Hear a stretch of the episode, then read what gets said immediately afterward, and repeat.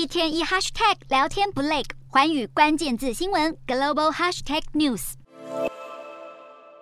全球第二大加密货币平台 FTX 宣告破产，震惊各界。美国国会十三日召开听证会，新任的 FTX 执行长瑞伊亲自作证，表示公司的垮台是由于领导阶层经验不足，再加上内部缺乏有系统的沟通管道和资产记录，才会导致 FTX 的衰败。公司任意挪用客户资金的手法，有如旧式贪污。FTX 的创办人班克曼弗里特日前在巴哈马被逮捕，美国证交委员会宣布将对他起诉八项罪名，包括电信诈骗、洗钱等。同时，因为班克曼弗里特是最大的政治捐款者之一，因此他也被指控违反联邦竞选法。